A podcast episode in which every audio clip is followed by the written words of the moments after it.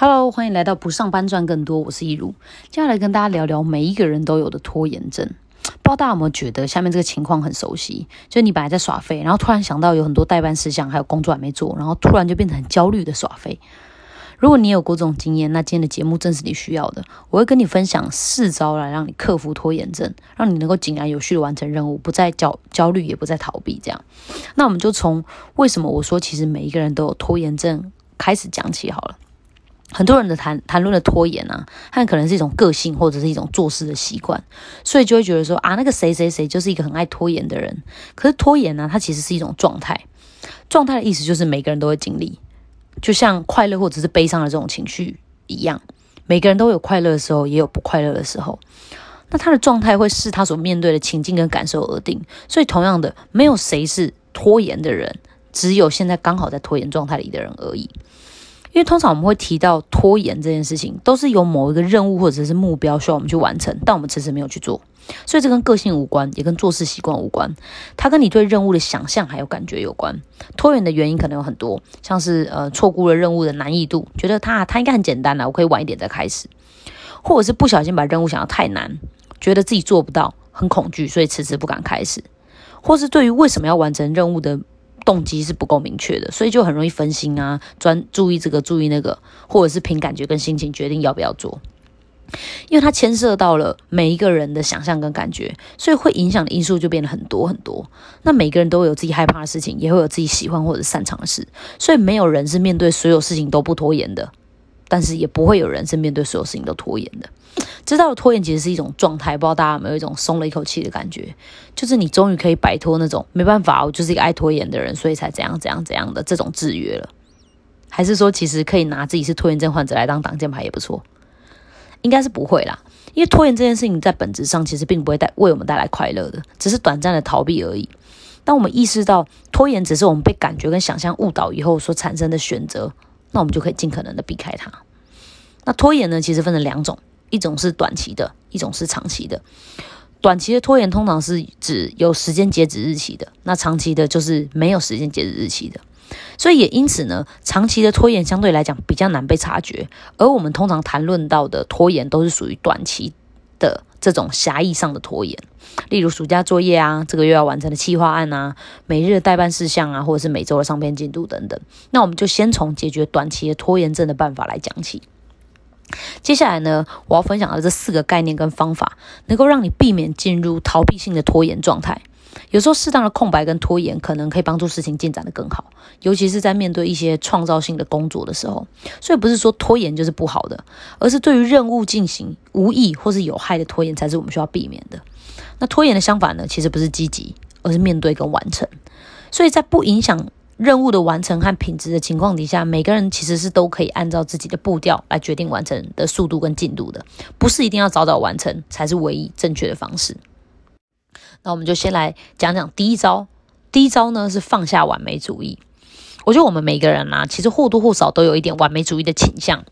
尤其对于那些我们在意的事情的时候会更严重。原因是因为我们 越在意，就越害怕面对结果，对成功没有自信，害怕失败，所以希望自己可以准备的更完善一点再开始。但其实这种力求完美的心理状态，就是造成拖延的主要原因。因为我们永远不会有准备好的那一天，准备永远都可以再更充分。那我们误以为充分的准备是为了达到完美，好像如果不能完美，那干脆就不要开始。但其实我们的目的是完成，拖延的相反是完成。但是完成最大的敌人就是完美主义。如果可以完美的完成目标，那当然是很好啊。但是如果事与愿违，我们必须要在两者之间做出选择的时候，一定要记得我们的目标其实是完成。持续的完成目标会让我们累积经验，增加能力，让我们越来越靠近完美。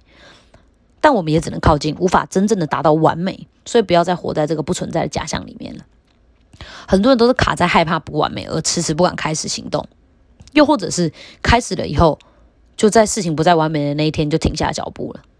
所以完成任务最关键的一天不是开始的那一天，而是事情不当事情不再完美的那一天。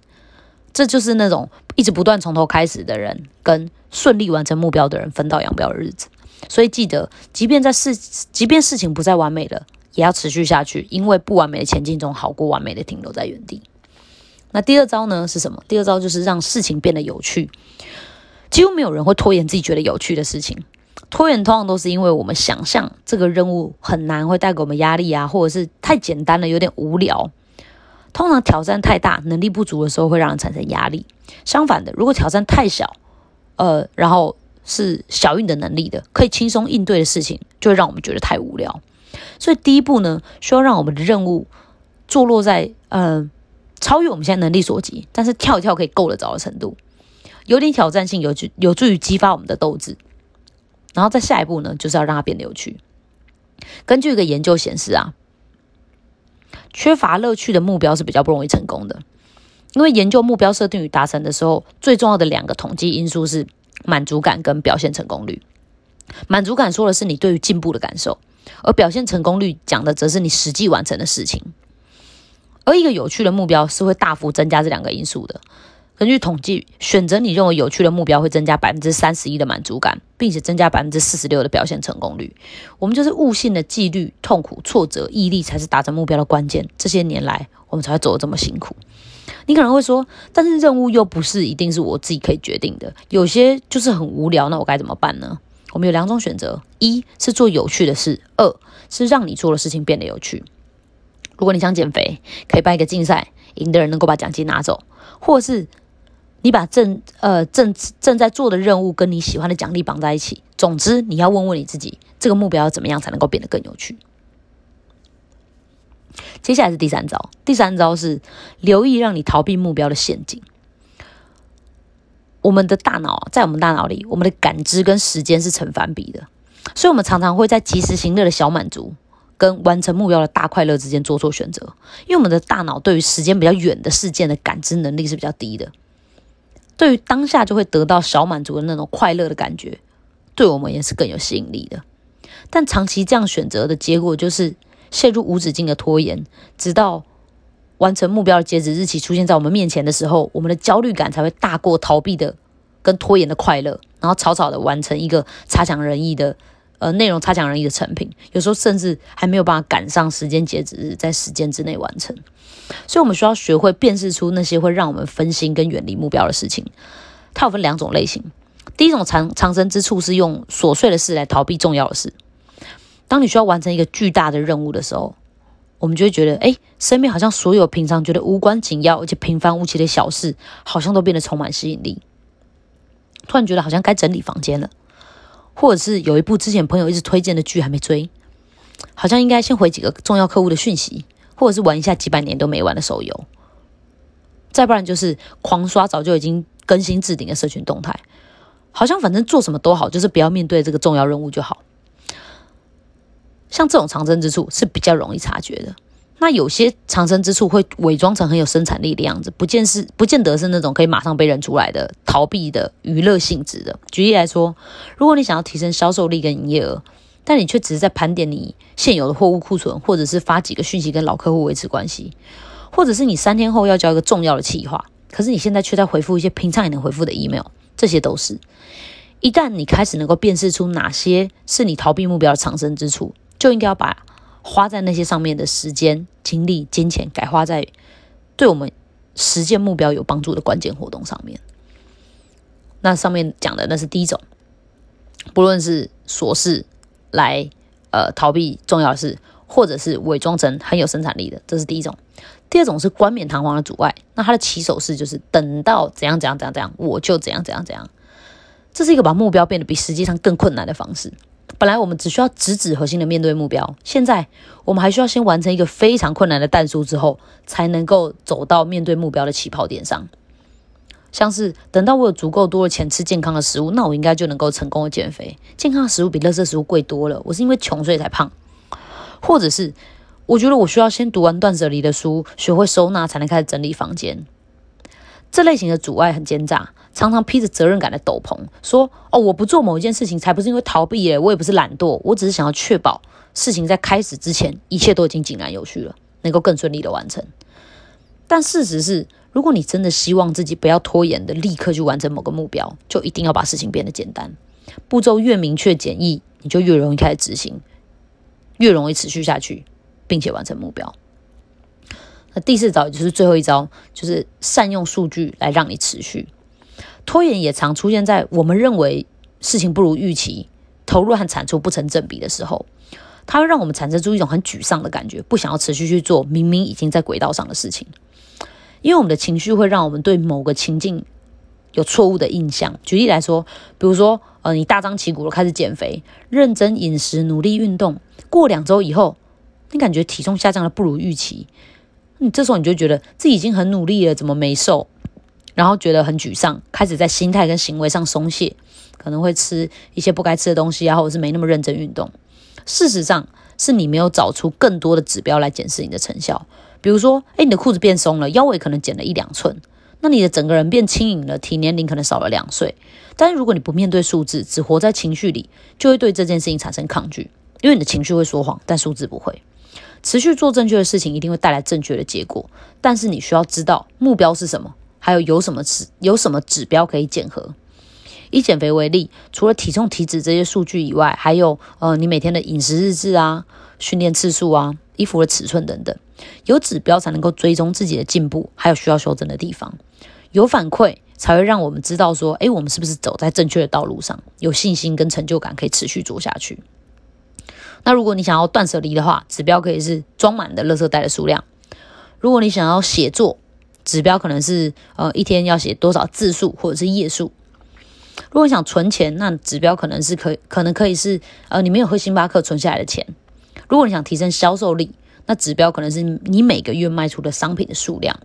总之呢，你要明确的知道你的目标，还有衡量成效的指标是什么，这样真的能大大提升你的完成率，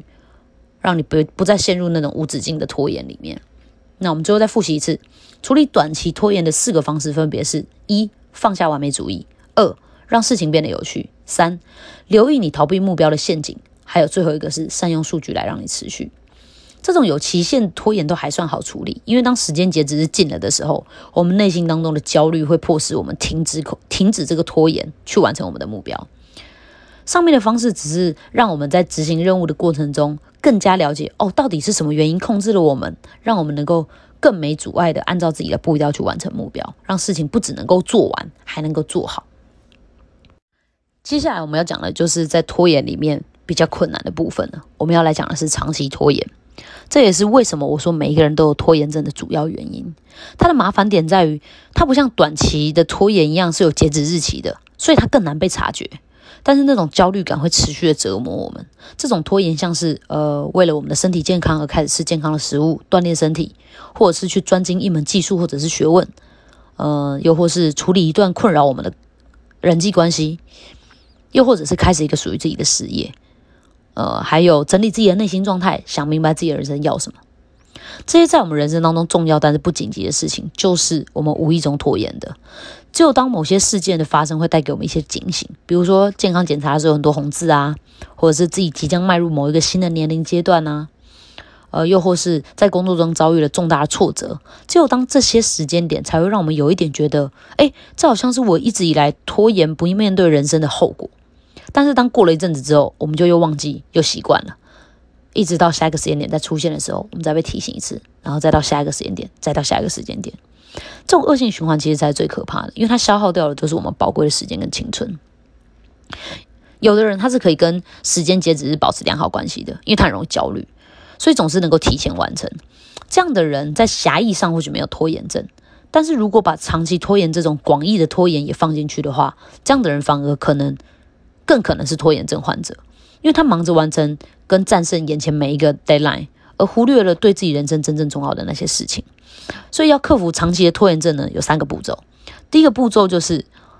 察觉并且辨识出自己在人生的哪一个面向陷入了长期拖延。意思就是说，有哪个面向有你想解决的问题呀，或者是有你想达成、想要做的更好的部分。如果有很多也没关系，一项一项的慢慢来，把它列出来。重点是开始关注跟面对，就能够越来越好。那第二步呢，则是。把你察觉到想要改善的那个面向量化成一个有时间截止日的短期目标，不要想要一口吃掉大象，一次全部解决，定出会让你开始的量就好。重点在于持续，一直做下去，你就能够完成越来越多。那最后的第三步呢，就是照着影片前半部教的如何克服短期拖延的四个方法去做，去逐一检视你在面对这个目标的各种拖延原因，做疑难排解。然后你就会发现，你一直不敢面对的问题，不论是体重，不论是经济，不论是关系，不论是工作，其实并没有你想象中那么困难。当你能够拿纸、拿笔把它写下来的时候，这个问题通常已经处理一半了。只要再搭配上今天呃跟你分享的方法，你就能够非常呃轻松而且有效的把这些在我们人生当中陷入拖延的事情逐一击破，各个击破。这样，那这么做以后呢？我们也会感觉变得更轻松，也更快乐，不会时常有一种很抑郁或者是想要逃离的感觉。我觉得大家也都可以试试看。好，那今天的节目呢，就差不多到这边喽。希望今天的内容能够对你们有帮助。如果你们还想了解其他不上班赚更多，或是把自己活好的秘密，欢迎按下订阅。那我们下期节目再见喽，拜拜。